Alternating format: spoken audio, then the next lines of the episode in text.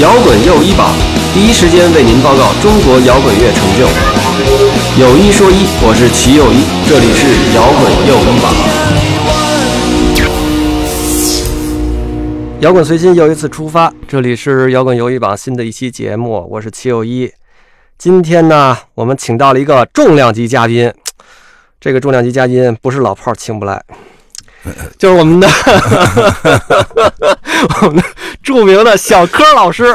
嘿嘿，大伙儿好，哎呀，小柯老师，我都没有想到小柯老师这么平易近人，愿意上我们这种小节目，哎我操，现在就是小节目牛，你知道是？吧？这小柯老师啊，就是跟就是跟我也也怎么讲，我们爷儿俩对脾气。为啥呢？你看我这么多年愿意做这小节目，小柯老师呢愿意弄小剧场。这我这个小剧场和那小节目可不一样啊。是啊，呃，您这小剧场对，啊，咱们都是运，行的非常好。咱们都是从小做起的，对，其实都是那个就是自个儿高兴啊嗯，只要自个儿高兴，什么比什么都强的那种人，最核心的就是说高兴。高兴。哎，别给自己太大压力，对是吧？就是这种是最有意思的。而且呢，就是那天我跟小柯老师一聊，我还特别吃惊，咱们这剧场是到现在七年了吧？七年了，七年了，嗯，居然是不靠卖团体票，不跟啊旅行团挂钩，哎哎，光是卖散票，他们给的钱太低了，本来开始也想卖来啊着，结果他们给的好，那是猛杀价，然后他们猛抬价，所以我觉得这个太冤了，啊？所以就一直没跟他们。就这么多年不卖团体票，嗯光靠卖散票，就普通观众一张一张这么买，能把小柯剧场买的，就是说，哎，年年都能盈利。活儿好，是是是，对啊，就是里边的这个演员的，嗯包括戏剧演员的的活好，演的好，些啊。这么多年，其实也是排了得有十来个戏了，嗯，目前为止准确数八个音乐剧八个音乐剧。啊，两部话剧这音乐剧里边的音乐，这基本上都是您写的。啊，这不是甭基本全全是哎哎，哎呦，包括剧本，剧本基本上都是我写啊，这个就说基本。平时啊，就是咱们这个行业外的人呢，老觉得咱们音乐行风生水起，是吧？今儿冒出一这个来，明儿冒出一那个来，是吧？今儿有这么一节目，明儿有那么一事儿。对。但其实呢，真正的凄这个，惨无比，我是想聊另外一夸，我是想夸您，啊不是说别人。啊，夸我夸我夸我，我说，其实呢，这像小柯老师这种真正的大制作人、大音乐人，人家愿意自己干点这小事儿，是吧？对，这就跟就跟咱李宗盛老师也是愿意自己做两把吉他卖着玩嘛，对对对对，是吧？是，哎，我觉得你们这都是一挂的哎同一种人，挺好。呃，为什么说最近小柯老师愿意哎上我们节目聊会儿天呢？主要也是我是找着一个由头，是因为啥呢？小柯老师今年出了一张新唱片，五十岁的狂欢，这张唱片叫《嗯五十岁狂欢》。50这张唱片之前呀、已经很多年没出唱片了，再往上一张嗯算是哪年？零零七年那张，对活该。活该。啊哎，那一三年那《稳稳的幸福》算是啊，那一三年那不是，那啥都不是，那就是一个，就是由于经纪人嗯呃觉得说你得你得出点声了，嗯你再不出，人就把你忘了。哦后来我倒觉得忘不了，因为我这闲没事儿老写首歌，闲没事儿老写首歌。就是，但是当时呢，就是因为手里边也压了很多的那个嗯就给别人写的歌，嗯然后我自己都唱过，嗯，说就来一个，就那是特随意的，就啥都不算，其实就是算作品集连集都算不上是吗啊？，就是一凑合事儿。我在我心中就是。嘿，这次这五十岁的狂欢是正经是是码事儿了，哎，这是真是正正经经。您给我们听众朋友们介绍介绍。这个事儿嗯，其实特别简单，我觉得吧，就是我一直在思考一个问题，就是嗯。我一直特别想找回二十多岁刚开始做音乐时候那种感觉，因为那会儿是真是每一天每就是每天就闲的没事儿，我就坐在那个工作室钢琴前面，我就想我得写点什么，然后当时心里面就真是主动式创作，就是嗯。我的思考、我的感悟、我的对未来的这种猜测和揣摩，以及什么乱七八糟，我就把它写成歌。所以当时就写了，嗯那会儿在红星的那个两张唱片，嗯还有一大堆乱七八糟的东西。但是后来就是成了名之后哈、仿佛是嗯就是真是就是说写歌写出名之后，我几乎再没有自己主动思考的这种机会了。就都是约稿呃别人都在约你歌嘛，嗯就一约歌的话，当初最早还挺正规，有唱片公司，嗯人家有文案是吧？嗯人家有企划案，你得按照企划案来。后来呢，有什么这影视、电影、电视剧，你得按人家导演的思路来。然后再往后，反正就几乎吧，就是再往下这个十几年甚至二十年，一直是被动的创作，一直是被动创作，包括那个呃一七年的那张唱片，严格来讲，很多都是按照当时的市场年吧啊，零七年啊，按照当时的市场规则来来完成的，其实也不是完全的一种主动式创作。嗯然后这是话说是去年，这个一八年，有一天晚上喝跟人喝酒，喝的挺高兴啊喝喝的挺高兴。回家之后在那洗澡，哎呦，我就觉得我这事儿不行啊，突然想起来，我操，快五十了，你知道吗？嗯就这个，这是一个倒不说危机哈，它是一个数字危机。其实我不觉得我现在有有这这这快五十的这个年纪，就是突然就觉得，哎呦，我这个这这茬儿咱们得弄一下。就是我觉得唱片是一直是我记录我自己的一种方式，然后有十几年都没有记录，都我的记录都写在别人的日记里，就没有写在我自己的日记里，所以我就说这得做点什么。我当时就是一边洗澡啊，一边洗头冲什么，这名字就出现在我的脑海里，叫50十岁岁的狂狂欢啊您这是经常喝酒的，是吧？啊！对，经常喝，怎么就那天想起来，忽然有这个感觉了呢？这喝酒跟创作一点关系都没有。哦，而且这喝就是什么李白斗酒诗百篇，我觉得那都是江湖传说，你知道吗？就是真正喝了酒啥都干不出来，嗯就因为你的确灵感是一种感性思维的嗯这个天赐，但是你顺着灵感的方式把它完成成作品的时候，完全需要一种理性的这个这个操作。所以你喝了酒之后，满天都是感性，就没有理性了。所以喝完酒之后的写作都是不靠谱的。但是喝完酒能给你的带来的那一丝灵感，你如果能抓住的话，第二天睡醒了，你发现它还是很珍贵的话，那一定是好东西。所以当时就是这个洗洗澡发现这个事儿，因为其实喝完酒一洗澡，人就精神了，你知道吧？嗯就喝完了正还能洗澡，就证明没大。哎，有的时候大完你连澡都洗不了。当时就喝完一，我就非常兴奋，嗯就是终于又找到了那个，就是二十多岁的那种冲动。于是就没躺下，直接去电脑那儿，我就把这哦个《五岁狂欢》，我就自己写了一个企划案，我给我自己，包括歌名，包括重点歌词，我要写。就现在大家听到这个唱片的，就几乎是全部的，除了最后一首没写出来，嗯。中间删了几首，我列了大概有十几首歌的名字。您当时列出来那些东西，跟后来呈现的这唱片里的有什么区别基本上都在，啊？基本上都在。嗯呃，最我去了一首，嗯去了一首叫《给前辈嗯》啊，因为我觉得那个有点特别的，就是大恩不言谢嘛，嗯所以我觉得也没什么太大必要。然后我，但是我把它融在其他的那个作品里，然后没有最后一首，啊，没有最后一首，就是那个未来的我给新的我，那个是在最后一下午就进棚录鼓了，我上午坐那儿才琢磨出来写这首。就给未来那歌里边也说到了之前您说那意思，就是说，哎，我感谢我现在呃现在的自己写了这张专辑，哎，对，以后多少多少年我再回头看起来，对。哎，这日子我能记住。其实我把那个就是包括那个给帮助过我的人，嗯我都融在了这首歌的意境中，因为我觉得你首先要感谢你自己，你如果你自己不感谢的话，你你就没法去感谢别人。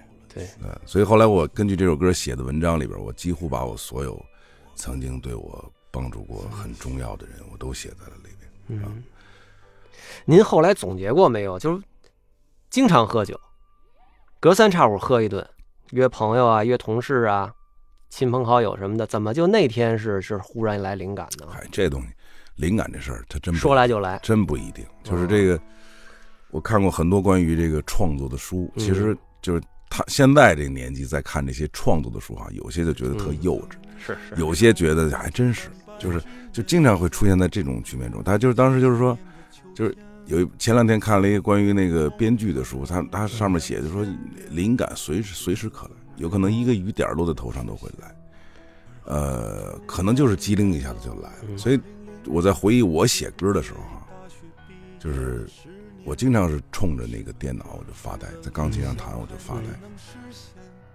哎，你明明知道要去写什么，但是你那句话就是说不出来，然后可能就是哎，突然一下那个，或是音乐带给你的，或是文字带给你的，一切那个最闪光的点就出现了。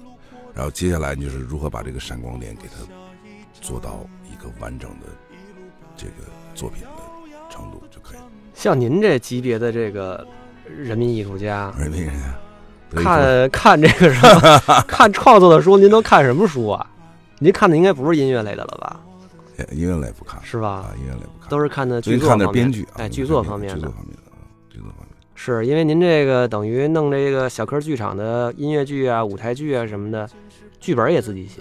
对，就是这事儿是啊为什么哈？啊就咱们坦白讲，啊，您再有才华，您再怎么着积淀各种什么人生阅历再多，你你靠这东西走不远，你说你说靠自己，就是吧你就靠光靠这个什么这个所谓的天赋、才华和人生阅历，你这事儿你走不远得。有点技术。对，嗯，这艺术艺术嘛，对吧？嗯它一个艺是你的这个，但是术你得哎明白。对，所以我到今年哈，就是真是到今年年去年年底的时候，嗯我突然就意识到这个问题，因为我曾经在学音乐的时候也有过这么一次嗯极为相同的这个经历。嗯当初是那个最早有一导演尚浩放，一个老导演特棒，拍那个《贫嘴张亚民幸福生活》那个导演，他最早找我，他拍一部戏叫《二马老舍》的一个嗯老舍老师呃，呃嗯剧作。当时呢，那那会儿我新人，什么都不是，呃就是刚毕业的一学生。人家那个大导演约我，上来第一句话说：“我这个片子想用交响乐、管弦乐，你会写吗？”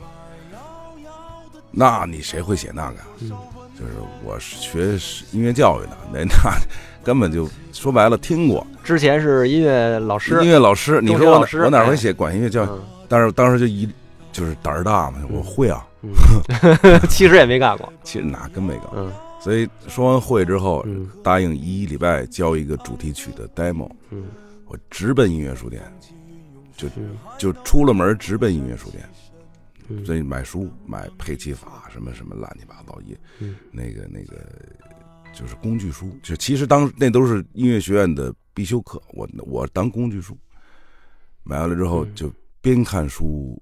边琢磨边写，边看书边琢磨边写。你起码小提琴，小提琴从哪个音儿到哪个音儿，你都你得知道吧？圆号怎么写谱子，你得知道吧？这个这个，因为很多乐器它不写 C 调谱啊，什么降 B 谱、降 E 谱，哪个音儿到哪个音儿，这都是就是这个是知识和手段，嗯曲式什么，这都是手段。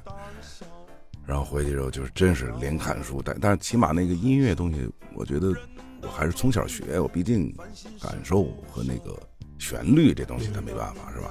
就是呃，缺的就是这些学术和工具。然后看了一礼拜，写了一本写了一本，然后拿个拿个那个 demo 就去找导演，那立刻这钱就挣着。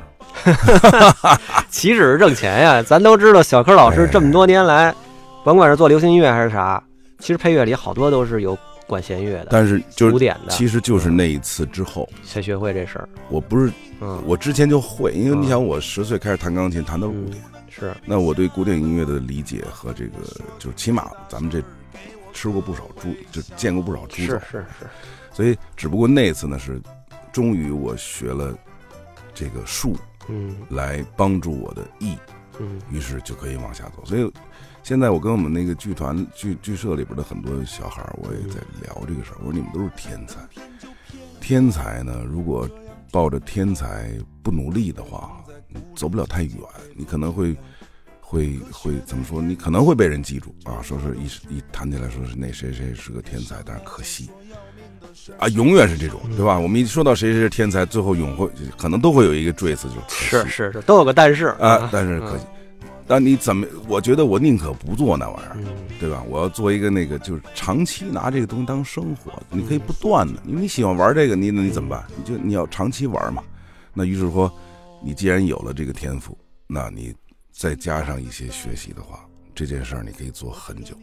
明白嗯，哦，您等于就是管弦乐这边是后来自学的哦，对对，我我学的是音乐教育，啊，我的主业是钢钢琴琴。啊，然后那个这这就没了。那咱们是不是就可以进入到痛陈革命家史这趴了？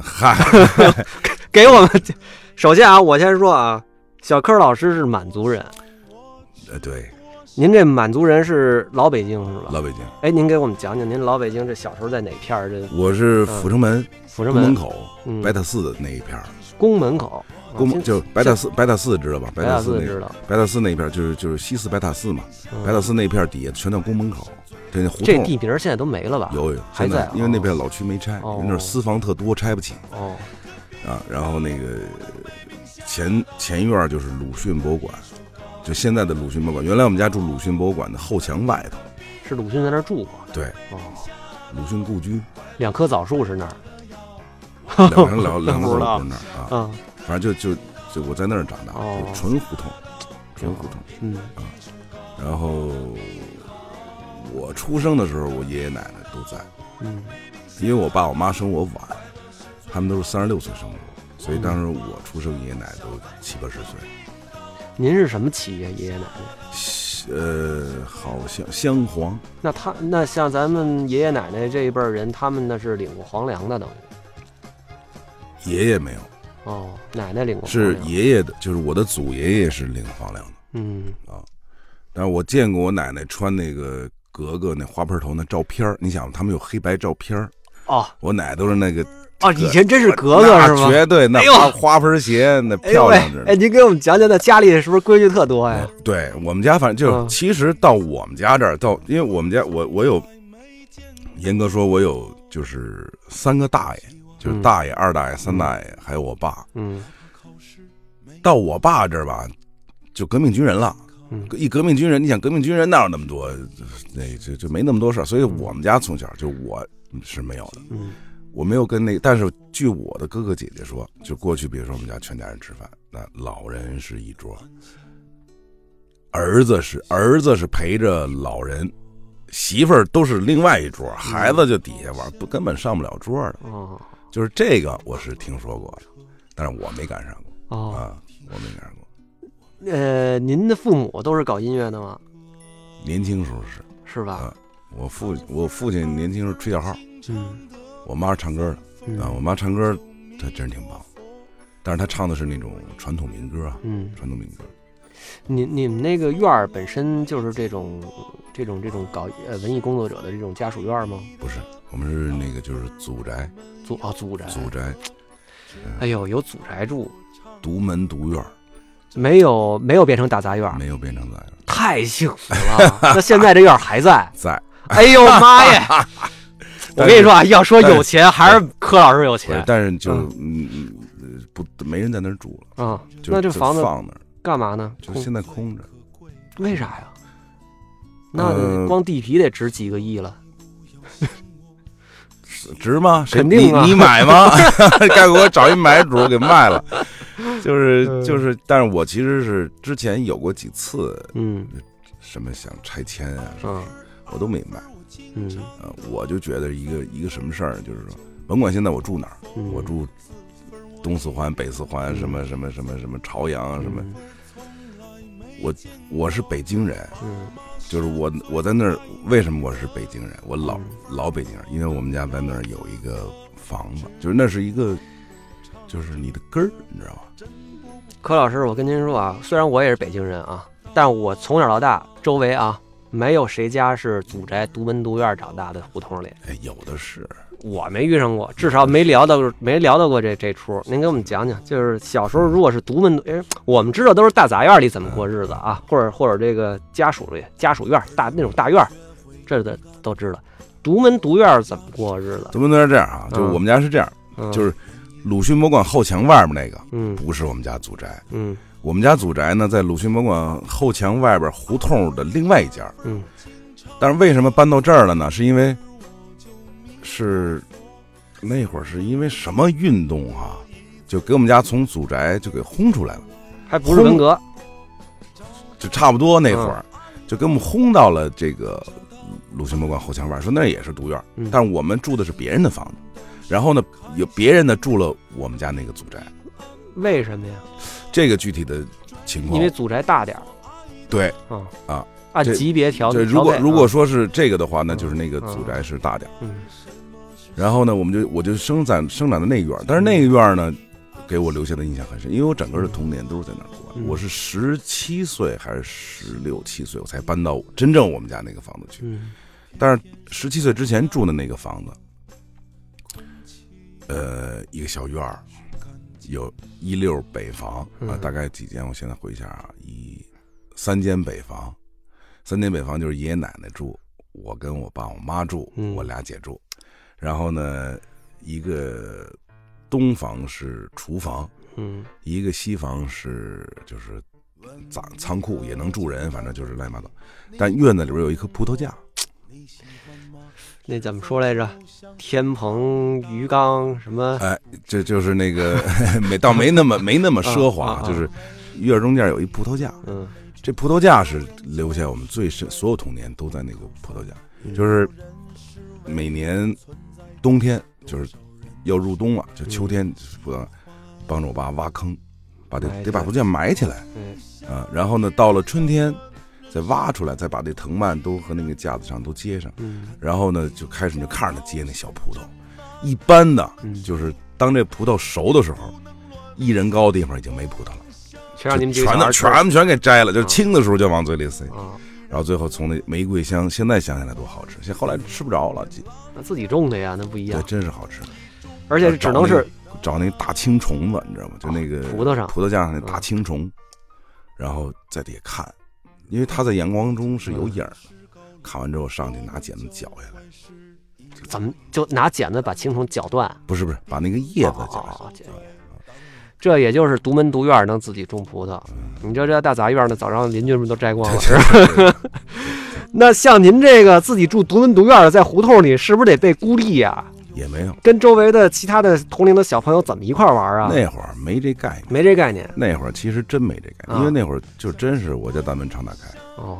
就是家家户户不关门。嗯，你想七几年那会儿，嗯，就地震棚还没搭起来呢。七六年地震嘛，嗯七六年地震那个印象很深刻。嗯呃，大家都住地震棚，嗯然后我爸是我们那片儿的，叫做什么保安队队长，因为当过兵啊，然后带着大家一起支地震门，然后带着大家就是那个顶着那个盆儿回去巡逻，看有没有坏人，嗯呃什么的。所以那会儿的童年的记忆啊，现在就想起来就是说有意思，但是你不会觉得，其其实你现在再一想，我在看我闺女和我儿子，我就天天我说你们哪过过那日子，对？吧？就是满街跑，天天跟土跟地啊什么的在一块儿，天天跟不在楼上待着，是吧？而且那会儿印象最深的是啊，嗯二环路修二环路，啊，这七几年修二环路挖就挖地铁，你知道吧？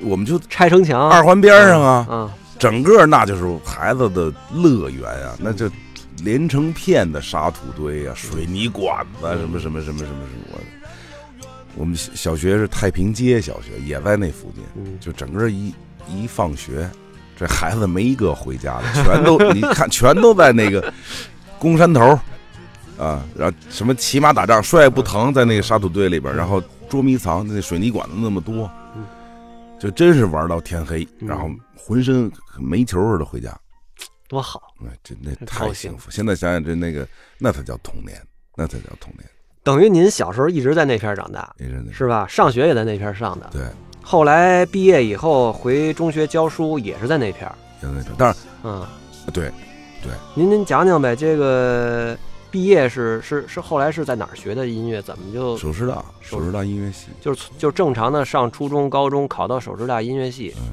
毕业以后就回了丰盛中学教书。对我保送，啊，保送。保送去。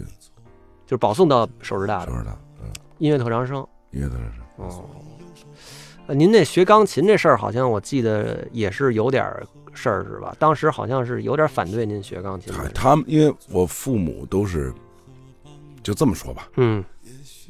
他们都是因为这个那个音乐的这方面的事儿参加的革命工作，是吧？但是同样也是因为音乐的事儿呢，最后也哎落魄过，就就嗯。就就就就这个所谓的意识形态不能碰嘛。嗯对，就我爸的那个嗯。最后的之后的这个，他对我们我们我有俩姐姐，我们仨还就是你学好数理化，走向走遍天下都不怕，嗯。文科别碰啊，不定你说错话，你弄什么你就够呛，所以就没有我们三个孩子一个你学音乐都没有。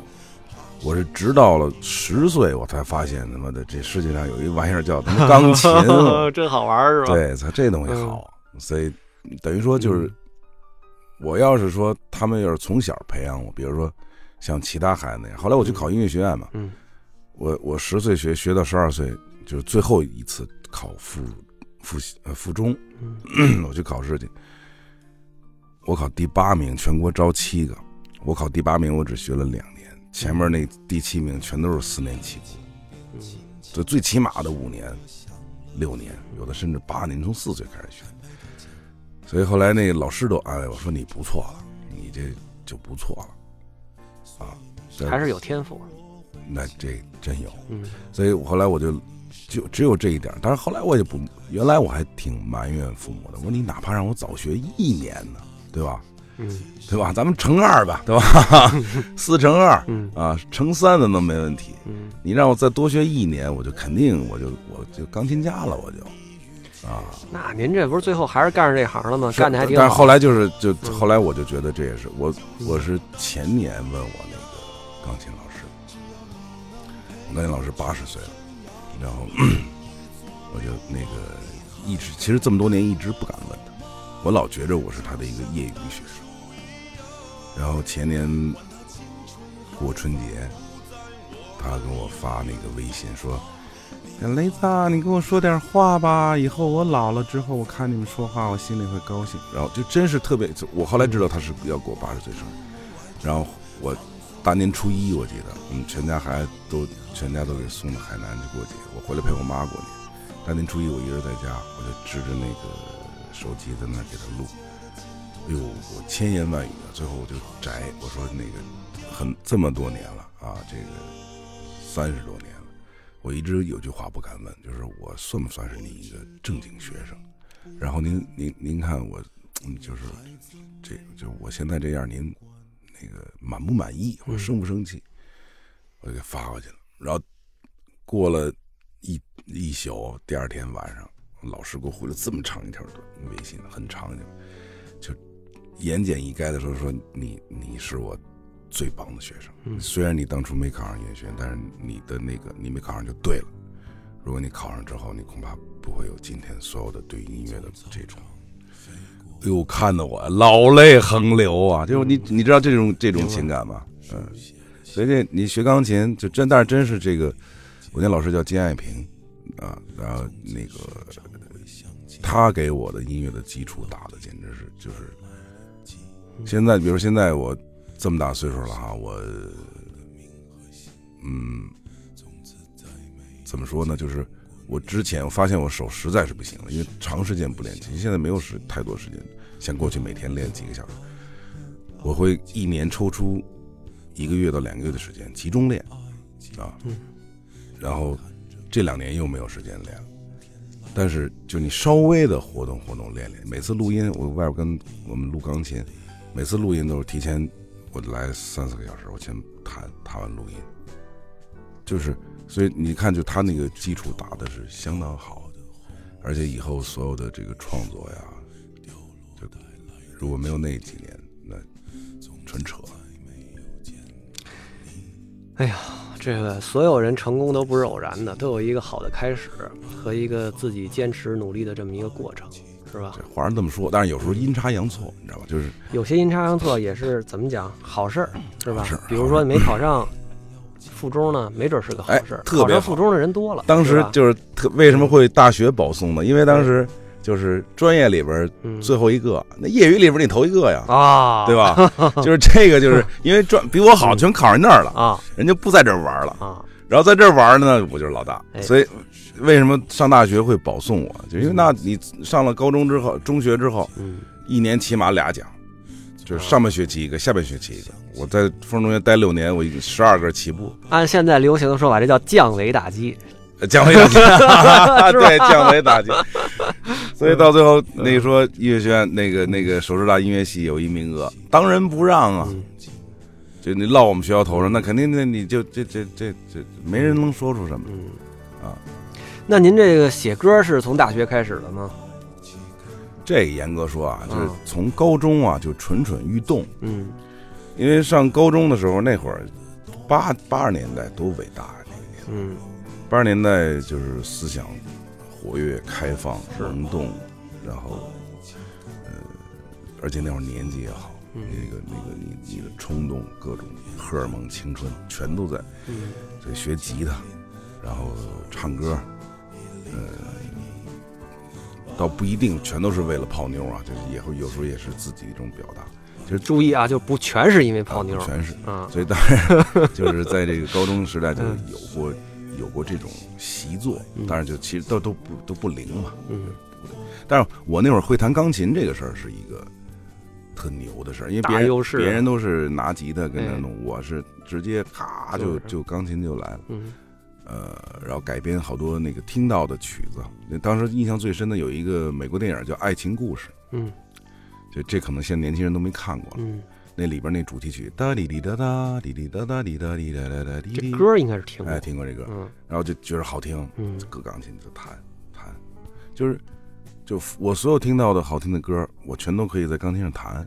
哦，哎，你这这个其实慢慢的哈，潜移默化的，嗯。就是你在你在学习这个作曲的很多的嗯。技巧，它只不过是你潜无意识、无意识学习。嗯然后真正上了大学之后，嗯那就脱缰野马了，对吧？就是那会儿那会儿上大学，就是咱们大学是严进宽出嘛，嗯，就一进去之后就没人管了，哎哎，没人管，男生宿舍、女生宿舍，男女生嗯，我天哪！所以那会儿成天呢，就是真的是开始不停的写，不停的写，不停的写。像您要是有这个一听见什么曲子就直接拿钢琴能弹出来这手艺，在当时要是去跑跑歌厅干活呢，挣钱挣海了。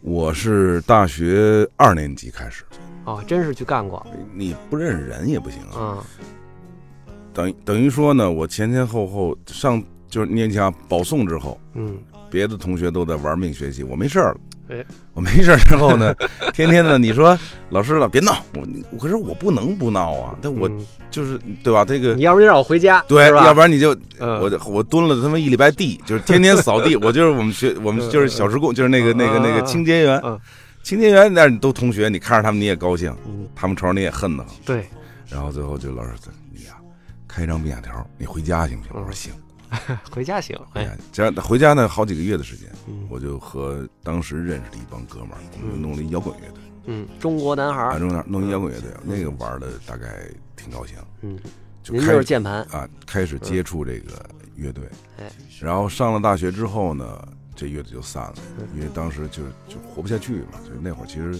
跟现在一样，你那会儿要搞乐队跑歌厅也能挣钱，但是我们是那个正经摇滚乐队，哦还是原创的不是歌厅乐队，还不是翻唱乐队，对，不是翻唱乐队，全是原创。然后上了那个大学之后呢，就是成天大学都好玩，嗯大学比歌厅好玩多了嗯。那会儿挣钱算什么呀？嗯，就是也花不了多少钱。头脑中没有挣钱这个概念。嗯呃，之后呢，就是喜欢爵士乐。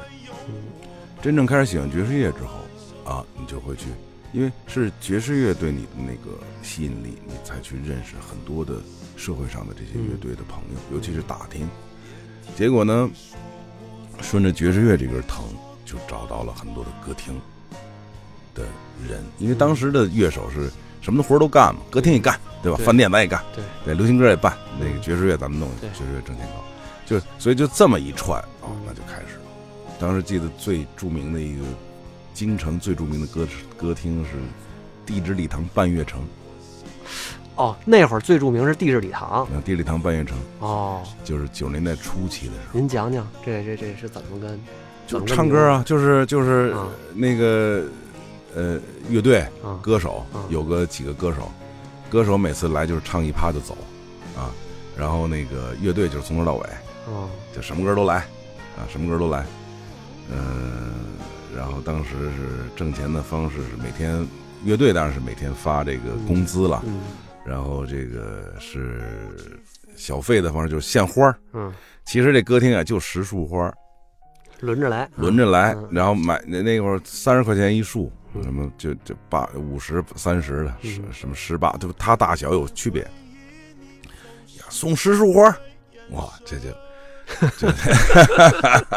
跟现在三四线城市也差不多。哎一样。然后呢，这个送完花之后，大家就就这嗯最后一抱就抱一下。您那会儿这个又能写歌，那会儿不，那会儿还不，那会儿不能，那会儿有才吧？至少，写歌、嗯唱歌嗯，都不是我的主项。嗯我那会儿的主唯一的主项就是弹钢琴，弹钢琴，就是弹。那也是有才，还能挣钱。好，那你这大学的时候没闲着吧？这不不，其实还行，不是特别热闹。我这人比较专一，嗯。比较专一。后来您这大学毕业以后就回学校教书去了。回学校教书，当时从您的角度讲，并不觉得当一个中学的音乐老师有什么不好，是吗？因为当时你你你就怎么说呢？其实我一直觉得我是那种就是成熟晚的那种，嗯就开窍晚，成熟晚。从小没吃过什么太多苦，嗯所以你唯一的理想就是让自己就是去做自己想做的事儿。嗯呃，当然在职业规划上是像现在小孩儿什么职业规划、未来远景嗯什么进度一点儿都没有。是，那年代都没这个。谁有那个？嗯而且当时觉得，我妈告诉我说，你就在学校当铁饭碗，啊，嗯铁饭碗越来越少，知道吗？这后来写的剧本里的台词，铁饭也越来越少，知道吗？嗯你能够有一学校的正经职业，你是国家干部，嗯对吧？你可不能丢了，丢了之后，你的档案是回街道，你就成了群众了。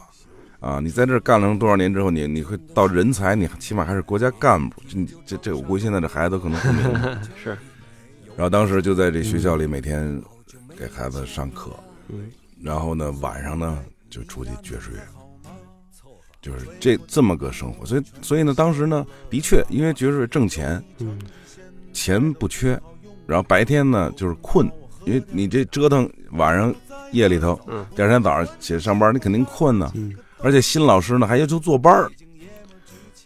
然后第二个斗争就是跟那个校长斗争，终于换来了不坐班的待遇。怎么斗争来的呢？这个就在这说不好了吧？哎呦，那我们就要听不好的。您挑能聊的聊聊。就其实就是这么着，就是嗯那个他给我排课，每嗯天早上第一节，嗯我当时就怒了，我说哪有第一节上音乐课的，对吧？嗯就是我我教一个年级六个班，这六个班就啊每天早上第第一节。音乐课是有点奇怪，是吧？这啊其实其实有点这个，我也不知道是故意的还是还是人家有人家道理。然后我就天天迟到，但是不是故意迟到，嗯是真起不来，嗯真起不来，就老差那么几十秒，嗯所以弄到最后呢，就是大课铃人都上课了哈，就音乐教室那一块儿一帮孩子在门口哇哇玩，最后 每天都是教主任啊什么校长出来帮我维持秩序，其实挺没有师德的。但是呢，就是就找我谈话，你为什么迟到？我说我我特坦诚，我说晚上我出去工作，我出去弹琴啊，我说我这个回家就十二点多了，回家然后你说我睡觉，我回来睡不着，兴奋，我稍微的折腾折腾再睡，我第二天早上真起不来。啊，然后呢，后来就说那给你调调都调下午第一节，嗯。那撒了欢了哈，嗯，还迟到，睡午觉，睡不是就是你，你头天晚上知道第二天早上不用上班，啊你就会熬得更晚，嗨，就干点别的，嗯。什么写写东西啊，嗯研究那，所以你就就天亮睡觉，然后到了第二天中午，他依然是，最后反正也是因为我跟那学校上了十六年学嘛，就是那儿的老师严格来说都有点那个长辈的意思，大家就只说你说吧，你怎么能不知道？嗯。我说您这样，把六节课给我调一天，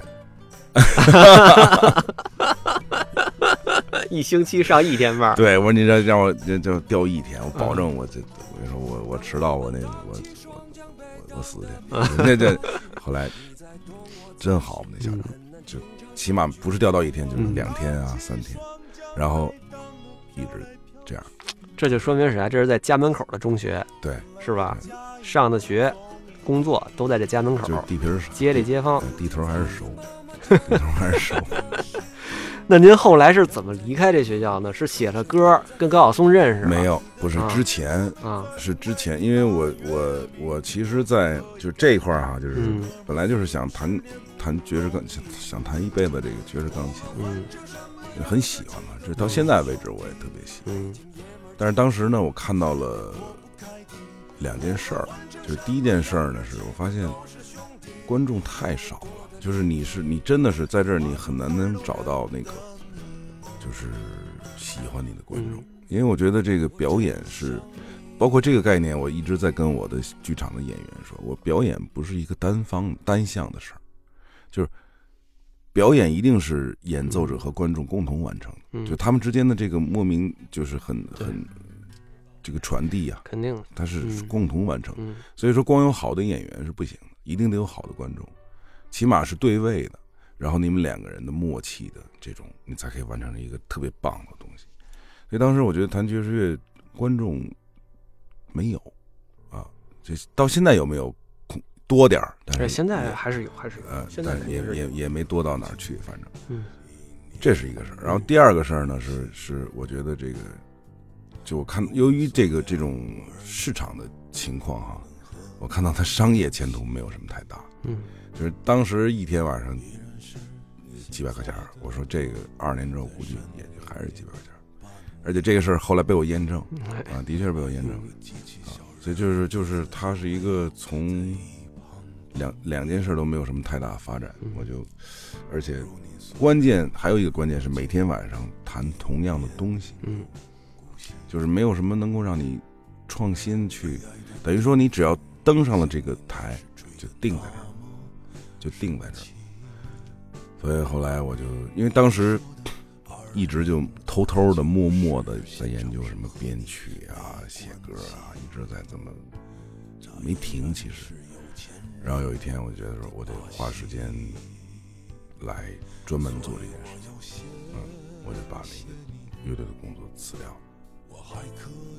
啊，但这这个辞职也是一个挺需要魄力的，因为嗯毕竟那个他那是那是高工资收入啊，那个在那个年代。嗯但是我当时把这乐队辞了，我爸我爸的这这这孩子疯了，这你你你打算不打算好好过日子？那您把这乐队的事儿辞了，您是晚上想干嘛呢？写东西啊，哦，这真正的能够，因为其实哈，到后来有嗯就是学校这个工作虽然没有了，但是整个这一天嘛，就是你快中午起床，下午那稍微的晃会儿，也该上班了。等于说这晚上的这个最宝贵的时间，就其实，在那个年代，晚上是我们最最宝贵的时候。嗯那个最宝贵的时候，你是在酒店里弹琴，你嗯是其实是一个没有创造力的事儿。嗯我特别想用那件那个时间来来做我这个就创作啊什么这些事儿，嗯。所以我觉得这两者起了冲突，于是我就把那个辞掉了。那后来学校这个音乐老师这事儿又是什么时候不干了呢？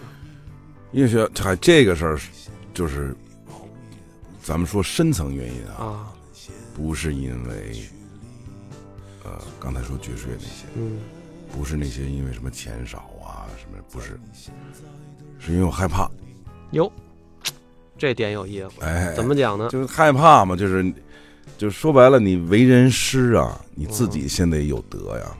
你自己的还在这儿成天缺德呢，你怎么为人师？您当时缺什么德了？不是，咱就说啊做这个比喻，不是说缺德，因为你想那会儿二十二三岁，嗯对吧？嗯您现在给我你二十三岁，咱们都过过。你看那会儿，咱们谁别说谁，嗯对吧？就是你自己还不成熟，你根本就不懂很多的这个，你不能为人师表嘛。嗯而且你的一言一行你，你还控制不住呢，没准你还会不经意的说出点什么，做出点什么，表现出什么，什么什么，你都你。所以我就觉得，嗯我每天给孩子们上课的时候，我我会很越上越越怵，因为我突然发现很多孩子跟你学，你知道吗？是吗？那当然了，因为我在那肯定，我当时也是一个年轻俊美的男老师，在学校。哎，别乐，真是年轻俊美的男老男老师，所以大家孩子们他会潜移默化的，可能他会把你当成是个这个偶像。哎，然后你的一言言行，他们都会嗯。不自觉的去模仿的时候，你就更害怕这事。那哥一般人都觉得挺爽的，有一帮小粉丝儿，哎，这嗯，这那是有的人嘛，深层的原因还真是因为就是不想误人子弟，真是就是我怕当我我我我在我在教学上，没问题。我觉得一点问题没有。嗯我那会儿随便弄个，不是随便弄个课啊，我记得我我有一堂课是嗯，就是。当时给我们那那些同同行老师都嗯看傻了，你知道吗？什么课？呃，叫做音乐的构成，我现在还记那课呢。嗯怎么叫音乐的构成呢？就是，呃，我来向孩子们展示一个简单的旋律是如何一步一步发展成为一个交响乐的。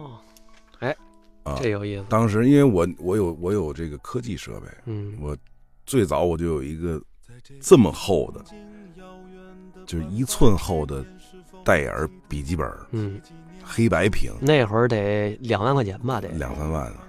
那真是大件儿。然后那个嗯。笔记本还有一个小音源，我就拿那个小音源和这个弄一个琴，嗯。我把那个《月光奏鸣曲》贝多芬的那个，然后我先从主旋律弹，然后加上钢琴伴奏，嗯然后就一钢琴曲，然后从那个变成一个钢琴曲，从钢琴曲之后变成了一个有低音弦乐的，有贝斯的，有有有有管乐的，有铜管的，最后有各种各样的那个。因为我有设备，我其实我特别简单，我在家把它编出来就好了。然后我到讲台上，我一条一条的放出来，嗯然后给他们讲其中的道理，我说哪条是用什么的，用也嗯正好是横向转移，是我刚给那个那个邵芳导演写完那个嗯讲乐，嗯，就是在那个阶段，我就把这个给孩子们。孩子都傻了，那其他老师都傻，这怎么弄的？这是 就能放，就这是一个科技手段，其实也没什么大不了。但是呢，后来试过，真是二三十年之后，嗯我突然发现有一个弹贝斯的是我学生，嗯，谁呢？我没记没记住名儿。嗯后来我说你怎么他们？他说就是因为我当时对他的影响。您那会儿教的学生是年龄段大概是哪年到哪年呢？呃，想想啊，九三年，呃，八零年出生的，八零年出生，嗯，大概八零到八六、八八六、八五的时候，那就是我们这代人嘛就。你们这代人，就你们这代人那我们这代人现在正是乐坛中间啊，啊，对，三十多岁。牛牛牛牛，不是我的意思是说，您这学生，嗯，指不定现在有人都干嘛呢？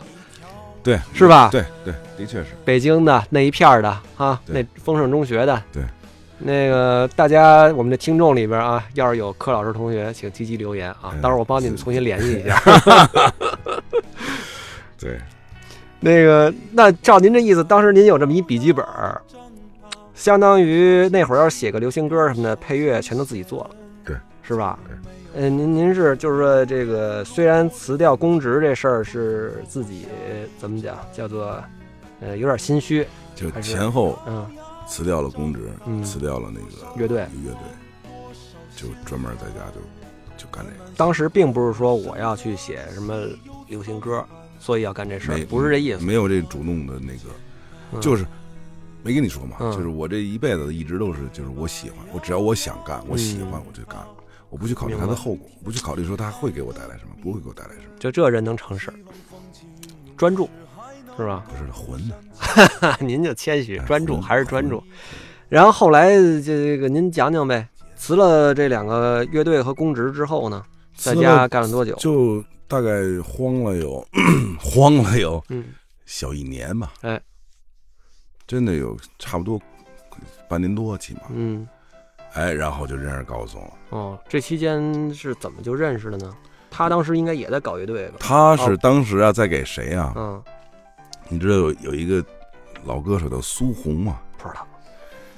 对，你们那会儿还小，电视大赛冠军。我想唱歌，我不能唱，哎小声哼哼，害怕什么什么，就那个。嗯，他给他做唱片，啊，他那会儿高晓松是著名制作人了，你知道吗？就是那个在那个年代啊，就他的那个他那同桌的你应该是九五年吧？就之前九，他同桌那里九三九四年还是四九三年，啊，所以当时他是著名制作人，他就传专辑给人做唱片，嗯所以就满街找歌嗯啊，啊，然后就顺藤摸瓜就找找顺藤摸瓜找到我一朋友什么，哦。然后把那收歌收到收歌收到我那儿去了，结果收到我那儿一听，哇，我那太多了，就是嗯整个就那这这没干别的，那那嗯。那那半年多，嗯。成天就是写编写编，嗯所以一下就 在我们家就不走了，就感觉他找着那个大本营了，找着点儿。后来的确那几年我们家就是大本营，嗯就是无数的歌手后来成了名的、没成名的，全都在我们家那院儿里，就白塔寺那儿，白塔寺那院儿里嗯，啊。包括朴树的头一次也是在我们家，就是高松第一次见朴树，哦，是在你们家，在我们家，我哦我跟高松一块儿见。哦，是这么回事儿啊，然后什么那会儿什么老狼、叶培，就是这这沈庆儿玩去啊。啊，就这这这几块料，就天天的就高晓松、老狼他们是不是比您大几岁？大。哦，哎，那朴树当时去您家是怎么去的呢？他是我我想想是怎么谁介绍的？说是当时高松是是朴树自己拿了一堆歌找到高晓松，，对对，然后就到我们家去，朴树在那儿弹唱，他就直接给朴树约您家去就了。约我们家去，哦，就就我们家那是就办公室，就就办公室音音乐据点就每天就是下午黄勇就来了哦啊，一来就来的弄到夜里高兴走了，就那么个事儿。然后我我印象第一次朴树来，那个他朴树那发型特怪，后边是寸头，前面倍儿长，就前面一绺儿留到那个下巴颏哎。呀妈呀，就杀马特嘛，嗯然后来来完之后呢，就也不爱说话，跟现在一样，嗯抱着吉他就唱，嗯，唱我们在那儿听，嗯，然后高松心里二货怎么样？问我，我挺好的，这行吗？我说行，哪首？我说那白桦林不错，但就就特逗，因为那就北京孩子也没有什么那种，嗯就是就是心里没底，就怎么样？我那会儿不是有个著名的段子吗？说高晓松问朴树说你是来骗钱的吗？就是有有这事儿吗？我不知道，没这没没当着我们面说，哦，就是有个段子说说那个那个说跟朴树说说那个你你是就是想卖我们点歌骗点钱呗？你你把你别的东西拿出来再听听，有有你当时没没这我没我没是吧？那也可能江湖传闻。高晓松没那么混。哦，他其实就是当时他给我留的印象，其实就是他很细致的，嗯。情商很高的嗯，他不会那么混，嗯然后他也会也很会调剂那个就大家在一起合作的那个那个状态。嗯。哎呦，那后来您是就是等于是变成那个叫什么大家共同的制作人了，也不是，就是嗯，就给大家打杂儿的，就是钢琴都来了呃就不嗯就是做小样儿都在您那儿做，录 demo，因为我们家的设备太全啊了，你知道吧？？嗯就是我那几年干爵士，我 我豁挣的钱全他妈买了东西了。那会儿我们家有硬盘录音机、八轨录音机，然后那个对各种满墙的音源、嗯效果器，嗯就是一个就一墙。我那个我那屋子就是一间屋子半张炕半间炕，然后剩下的那半间全都是设备。嗯。呃，后来是怎么做了新专第一张专辑的？那张专辑九六年嘛，就弄来弄去，高松呃那个嗯张罗的嘛，嗯可是录唱片嘛。我说唱录什么唱片？嗯把那歌写歌录出来。嗯我说我说录呗。谁呀、啊？我那个那个还呃当时啊就是给钱吗？嗯给啊。就这么着，嗯所以也不知道，完全我对红星没了解。就之前他们红星传或者我一直不一直都不知道，嗯然后就高松弄来弄了合约签了签签完就录，叮咣五四就录。我听明白了，等于就是说啊，小柯老师其实就是干自己这摊事儿。至于外边呢，是什么职业规划一概没有，没有，哎，什么来了接什么，是吧？命运怎么安排就怎么走。这这我但有一个大前提，嗯就必须得我喜欢。您喜欢的，包括那个后来就是因为 你你那你这么说，我第一张合约是歌手合约，不是创作合约。嗯，就是这个这张专辑，对，红星，那我是歌手身份进去的，所以完了您得歌手啊。嗯，然后歌手歌了大概不到一年不干了，怎么呢？我就就不好玩儿，我觉得。啊，当时红星是，其实当时红星应该是这鼎盛时期啊，我签的时候算鼎盛，是吧？我签了之后就开始走下坡嗨，啊，真真的可以这么讲，？可以这么讲。因为我记得特别清楚嘛，就九六年发第一张唱片，嗯那是那那老，最后上香港缩混，嗯然后全套的，我要录什么就录什么。那会儿老栾拿着拿了一兜子钱跟着我，录录录录真鼓，就就就就 打打打打，这这他他全都是录真的。嗯后来到了九八年，我录第二张《天赐将晚》的时候，就已经告诉我不能录真鼓。嗯我因为这事儿，我跟老板谈判嘛，跟 Leslie 陈，我们俩人嗯跟那针锋相对。其实那会儿都已经显出来，就是现在盗版什么什么什么，嗯就是很大问题了。这个当然肯定不是因为我签了这公司，当时许巍也在。也那咱们顺着往后说哈，其实中间隔了好多年了啊。但是这些年呢，当时中间您是弄了一个太有文化，那是后来了，挺靠后了。您要不然您讲讲，就是从这红星出来到太有文化之前，您干嘛了？红星出来之后，我签了个制创作合约，是跟百代哦，啊，因为当时徐艺负责百代在大陆的这个叫做 publishing，就是嗯版权办公室，我当时就签了他们，嗯。然后那段才有了那个什么最熟悉的陌生人啊等等那那一堆东西。就就这作品咱就不聊了，嗯。就是就是经历大概是，哎，但是当时呢，就是其实所就是歌坛嗯呃进入了一个自费歌手的年代。嗯就当时我们不懂什么叫自费歌手，嗯我们觉得就是有才华你就你就写你就唱，没才华你就靠边站，对吧？嗯然后从开始，你想那会儿，我跟高晓松天天见都是朴树什么这样的人，嗯因为他有才华，我们会见，我们会什么什么会会。后来不问这个事儿了，是问你有没有钱，嗯，就是你要你想唱歌，好啊，行，你有钱吗？你知道吧？这这事儿特怪，原来是你好想唱歌，来，你有作品吗？你会唱吗？啊，你有什么歌让我们听听？现在是你想唱歌，好，有钱吗？这这那对于我们这些那个当时的这个这个这个人来说，就是我是转不过弯来，但别人都转过来了，我就丝毫没转过来。嗯我觉得这事儿就不合理，所以当时在我身边也有几个我认为特别有才华的歌手，你像那会儿曹芳啊什么什么，嗯我给他们推荐各种公司哈，别人就问有钱吗？我说有才华，有才华，行，就才华后边有钱吗？所以这是一个挺刺激我的一事儿，就我好多事儿都是特刺激的时候干的。然后我说那嗨，不就不一公司嘛？就当时真是什么都不懂，弄一办公室、办公桌，弄一女秘书是吧？就公司了嘛，注册一公司嘛，我兜里有钱，注册一公司，就也就成了太有文化。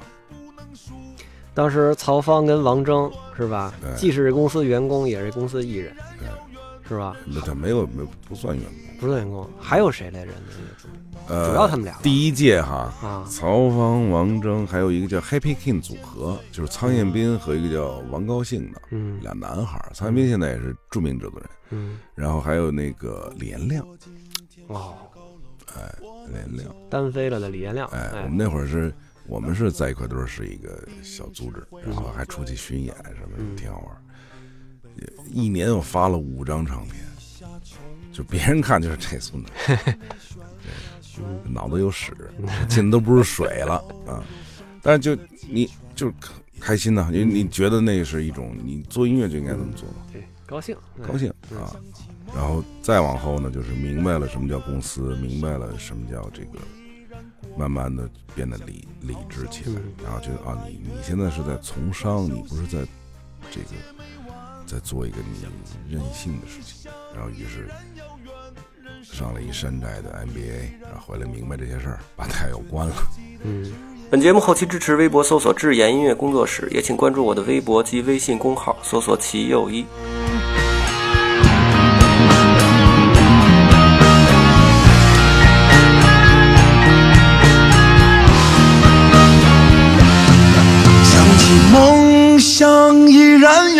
人生路途依然过半，看着一家老小真难，不能输，也不能乱。想起梦想依然遥远，人生路途依然过半，想听好消息越来越难，坏消息没结没完。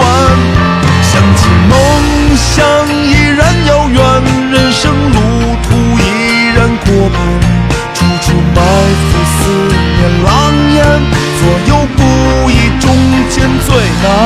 感觉自己的职业是消防员，不停灭火，以求平安。